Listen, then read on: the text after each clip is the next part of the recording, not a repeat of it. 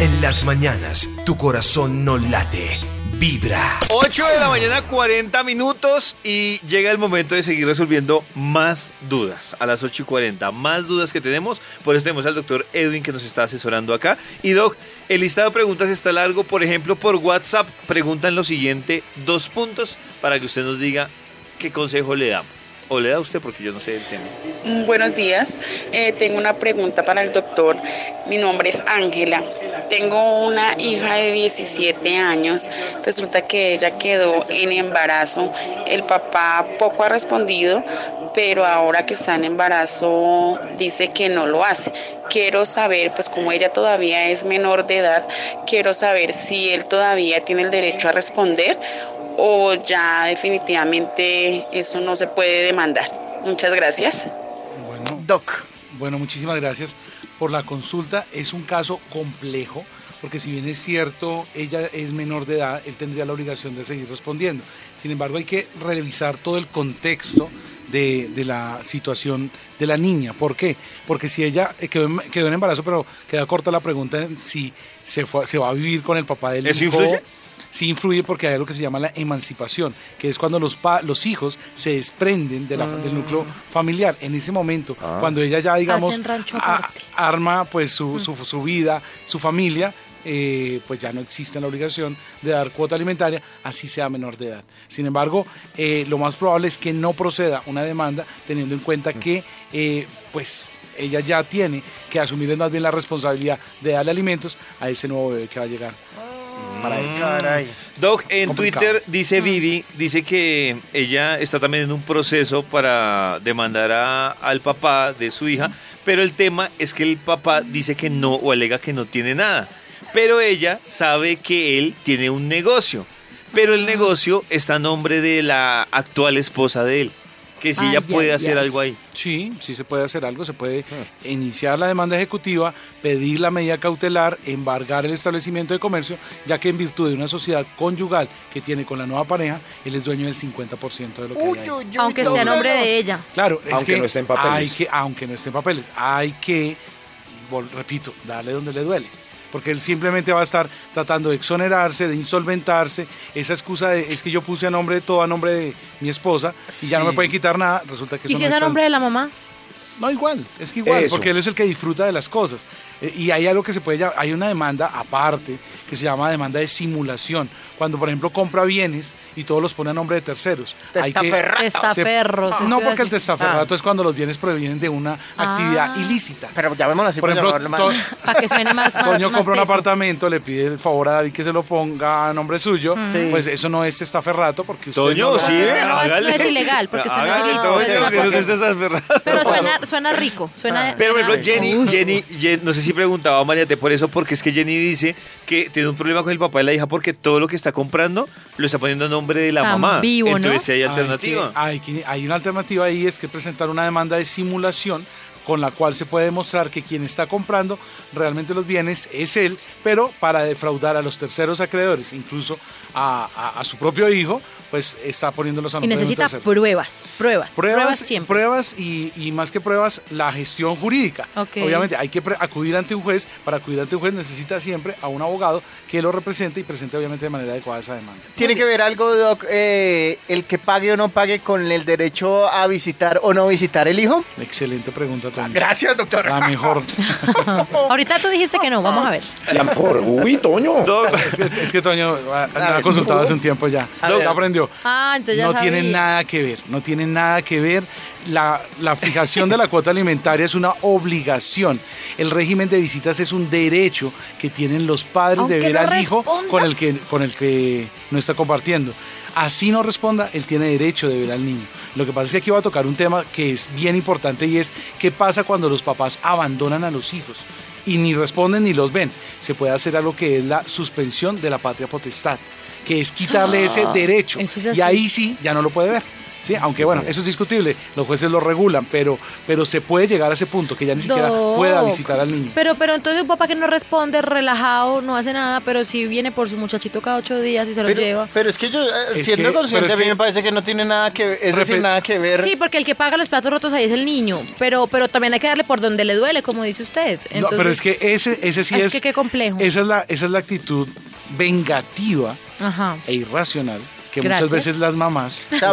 María T está Des- representando aquí al Ay. 90% de las Sí, sí, mamás, ¿sí o David qué? está a Yo punto de estoy- yo pegarme, estoy en un papel. Da- No se le olvide que yo soy David, actriz. menos mal David está en la mitad. Yo Pero no, la verdad, yo la verdad, en me este caso yo voy a decir que yo estoy de acuerdo con María T. No, pero, pero voy a decir una cosa, lo que pasa es que no se puede utilizar un niño como instrumento de la venganza o de la porque el que- rabia. el que sufre es el Sí, niño. Claro. Eso es verdad. Entonces yo lo que le digo a las mamás, tienen toda la razón, pero más bien utilicen esa rabia para hacer de Para manera adecuada la reclamación. Sí. Sí, Pero es que solamente razón. se desquitan con que no, hoy no ve al niño. Porque sabe que ahí lo, lo hace sufrir, pero esa no es la razón. Y no, no utilicen a sus hijos como instrumentos de venganza Uy. en contra del Señor. Bueno, Doc, para que vean aquí lo- los neutrales que somos, ¿qué pasa? Ha- Hablemos de, digamos, yo soy un papá, yo soy un papá responsable, pero por alguna razón o por problemas que he tenido con María T, entonces ella no me está dejando ver a, a mi hijo. Demándeme. ¿Qué puedo hacer yo? Es decir, ella o, o me lo deja ver cuando se le da la gana, independiente de qué tanto, qué tanta plata le estoy Pasa- dando, no le estoy dando plata, pero ella dice, puede pasar tres meses que dice, no, no se lo dejo ver y punto. ¿Qué Le voy puedo a- hacer Le voy yo? a poner el complemento real. ¿Sabe cuándo pasa eso, David? Así los padres respondan cuando las mujeres están enamoradas y saben que el señor tiene otra novia, otra pareja. Ah, sí. Entonces dicen, pues de Ah, malas, sí. yo, yo no lo voy a dejar ver el niño, pero es por desquitarse. Por eso insisto en, en la afirmación anterior. No utilicen a sus hijos como instrumento de venganza Pero ¿yo por ninguna causa. Y, ir, el hombre que puede hacer en ese caso, ir ante un juez de familia y hacer exigible, si no se ha fijado, si se ha fijado, perdón, el régimen de visitas. El régimen de visitas es, repito, ese derecho que tienen los padres de visitar a sus hijos con los que no conviven. Entonces, dice, por ejemplo, el, el régimen de visitas, puede visitarlo cada ocho días eh, y lo tiene que recoger, digamos, el sábado y lo devuelve el domingo No lo cumple. y no lo cumple y la señora, él, él va a recogerlo y la señora no lo deja sali- salir, lo que debe hacer es ir ante el juez de familia para que la pueda obligar. El juez de familia es el único que puede obligar a una mujer a, a, a que se cumpla con ese régimen de visitas. Si no, pone en riesgo la custodia. Y ojo con eso, porque puede perder el niño y, Y- puede que se lo entreguen al papá. Y ese papá, hay papás que son irresponsables y, y juegan con, con los sentimientos también del niño. es que la amiga de una amiga de una amiga, no mentiras. Entonces ¿Qué lo va a pasó? recoger a las 8 y llega a las 12. Y lo tiene que entregar a las 6 de la tarde el domingo y llega a las 10 de la noche. Entonces Eso- hay que hay que llevar pruebas pa- o cómo se hace eso. Se puede, se puede probar, ¿sabe para qué? Para cambiar la forma del régimen de visitas. ¿Cuál- Ajá. ¿Para qué? Para que no juegue con los sentimientos del niño. Porque hay Sí. niños que quedan esperando en la Eso ventana. chistoso, Claro. que juegue con los Pero claro, pero es tipo película, pero sí pasa. ¿Qué pasa? Yo tengo por aquí una pregunta un poco curiosa. Dice, dice una amiga, eh, yo puedo demandar a la mamá de mi hijastra, ya que yo soy la que le doy, le he dado todo durante ca- 14 años. Ella vive conmigo. Le pregunto por el papá y dice que él vive con ella, pero que los dos somos los que aportamos. Es decir, ella Gracias, es madrastra, ella es madrastra Sí. y no han respondido por su hijastra, Sí. que si la madrastra puede demandar a la, a la mamá. No, el que debe hacerlo es el papá. Siempre el papá. Sí, claro, el, pa- el padre de la niña. En este caso, ella la madrastra siempre va a estar interesada en demandar a la anterior, eh, a la mamá de los hijos Ah, del señor. claro, va a ser un No poco... siempre. Va a decir, no, pero, pero bueno, generalmente... Pero sí es el papá, ok. El Es el papá Sí, que está sí, claro. legitimado No sea metida, para no, mentira, no, reclamar eso. Claro, tengo, tengo que... usted me dijo hace un momento que no lo regañan, mire ya cómo está hablando. Pero lo bonito es que María te está aquí representando a todos, a, A a todas las mujeres oyentes porque, eh, heridas. porque es la típica reacción de, ay no, hay, hay un caso por ejemplo que nos escriben acá que sí, el papá de vez en cuando responde, a veces cuando puede Por responde temporadas. por temporadas, a veces sí, a veces Ah, no. sí, hay, incluso, a veces sí, a veces no. Y hay unos que dan, por ejemplo, hoy, este mes le pude dar 500. El otro mes le pude dar 800. Ajá. El otro mes le pude dar Nada. 100. Sí. El otro mes, nada. Lo más importante es fijar esa cuota alimentaria y que se cumpla. Si da más de lo que le corresponde, pues ideal. Pues gracias. Si no, si no, si da menos, existe ya la posibilidad de iniciar la reclamación por el faltante. Es que la obli- las obligaciones son muy sencillas. Sí. Si, debe, si tiene que pagar 500 mil, son 500 mil. Si dio 200, pues debe 300. Y tiene que ir a reclamarlo ante un juez de familia. que es el Básicamente, único infórmese. Que puede Doc, obligar a. a Hay pagar. una duda, bueno, varias personas han visto con la misma duda, pero por ejemplo, Magda pone el claro ejemplo. Ella dice que le preocupa mucho la situación y lo dicen muchas, porque han dado con papás que alegan que son trabajadores independientes y que no tienen un ingreso. Entonces ella dice que es muy complicado poder lograr una demanda del salario cuando son trabajadores independientes porque pueden engañar realmente cuánto están ganando. Si Claro. funciona así, o sea, si se le puede hacer esa trampa a la ley para los que son independientes. Lo que pasa es que, ¿cómo embargarle el salario a alguien que no tiene salario? Claro. Es lo que le pasa al independiente. Pero si es independiente y si lo tiene y muy bueno, Claro, lo que pero no lo es- demuestra. No, es que no- un independiente nunca tiene salario, tiene honorarios y percibe ingresos. Entonces ya no se habla de embargar un salario, pero sí se pueden embargar cuentas. Yo me pregunto, ¿cuántas mujeres han embargado cuentas? Ah, yo no sabía. Se pueden embargar las cuentas de ahorro, las cuentas corrientes, los CDTs, cualquier activo, las acciones de Ecopetrol, cualquier entidad. tengas Mejor lo que tenga como activo es Hay susceptible de eso. hacer. Claro, lo que pasa es que no lo hacen. Infórmense, o sea, hay que informarse. asesorarse con un abogado, Sí, siempre es lo más recomendable. Un papá puede demandar a un hijo por, eh, por no responder por ella. Es que dice alguien, yo tengo 23 años, ya trabajo, pero mi mamá jamás respondió por mí.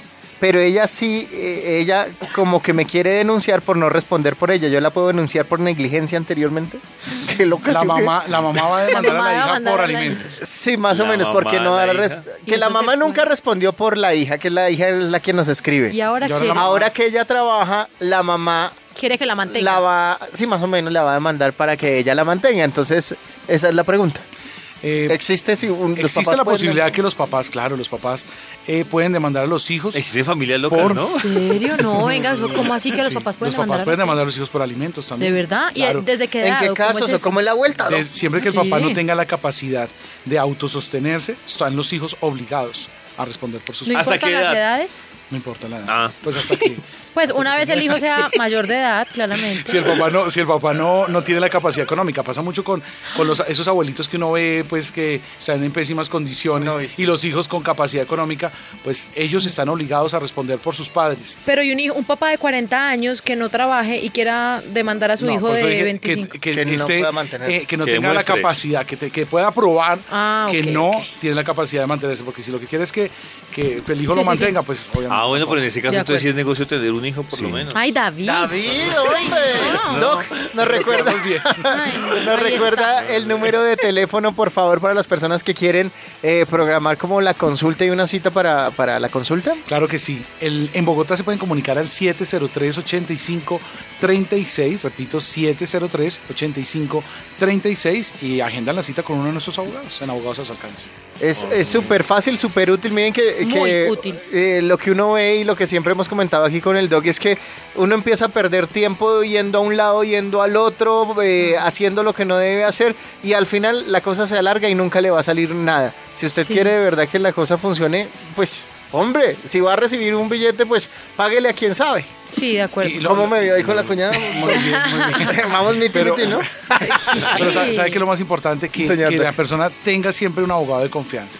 Busque siempre a alguien que le pueda, a quien usted le pueda consultar, o una empresa a la que usted le pueda consultar siempre que tenga un problema y acostúmbrese que antes de ir a enfrentar un problema solo, busque quién lo apoye, quién lo respalde, y eso en materia jurídica, pues obviamente lo pueden hacer. Doc, estos eh, preguntan acá que si hay otros, es que hay otras consultas que las personas tienen, como por ejemplo veo temas de arriendo, por ejemplo, eh, temas de lesiones personales, dicen que si hay otras consultas que también pueden hacer en ese teléfono. claro. En- en De otro lo- eso es Abogados a su alcance, es una firma de abogados, allí tenemos abogados especializados en diferentes áreas del derecho, Ay, lo que nos permite pues obviamente asesorarlos en diferentes temas. Que incluso yo le recomendaría eh, que así en este momento no estén re- requiriendo el servicio de un abogado, que en el, en el celular Anote el graban el, teléfono. el número Sí, señor. como abogado. Yo lo voy a guardar ya. Sí. Y cualquier cosa dice, hable con mi abogado. Eh, Venga, venga, pero yo en lo voy a serio, uno no sabe, uno no sabe, se estrella, lo atropella, Claro. lo- alguna cosa. 031. ¿Cómo es el número, Doc? 03, para grabar en el celular. Sí. Sí, señor. Bueno, 031. todos ahí con el celular ya todo- Sí. lista. Listo, 031 Sí. 703 Sí. 8536. 36. Yo no voy a poner abogados y asociados, voy a poner doctor Edwin. No, Eso. ponga mi abogado. Sí, Abogados a su propiedad. alcance. Mejor a su a, alcance. su, a su alcance. Listo. Bueno, está bien. 703-8536. Bueno, también, también hay un celular por si de pronto no. Échalo, no nos doc. contesta. 302-247-0505. 302-247-0505. Ahí a través de WhatsApp también se pueden comunicar. Ah, no, lo grabé como otro que suena más play. ¿Cómo? Le puse mis abogados. Ay, Ah, comunícate ¿sí? con mis abogados. Ni siquiera Gracias, mí. Doc, por venir a Vibra. No, Recuerden. muchísimas gracias a ustedes por la invitación. Vale, muchas gracias. Esta es Vibra en las mañanas, desde las 6 de la mañana en Vibra Bogotá.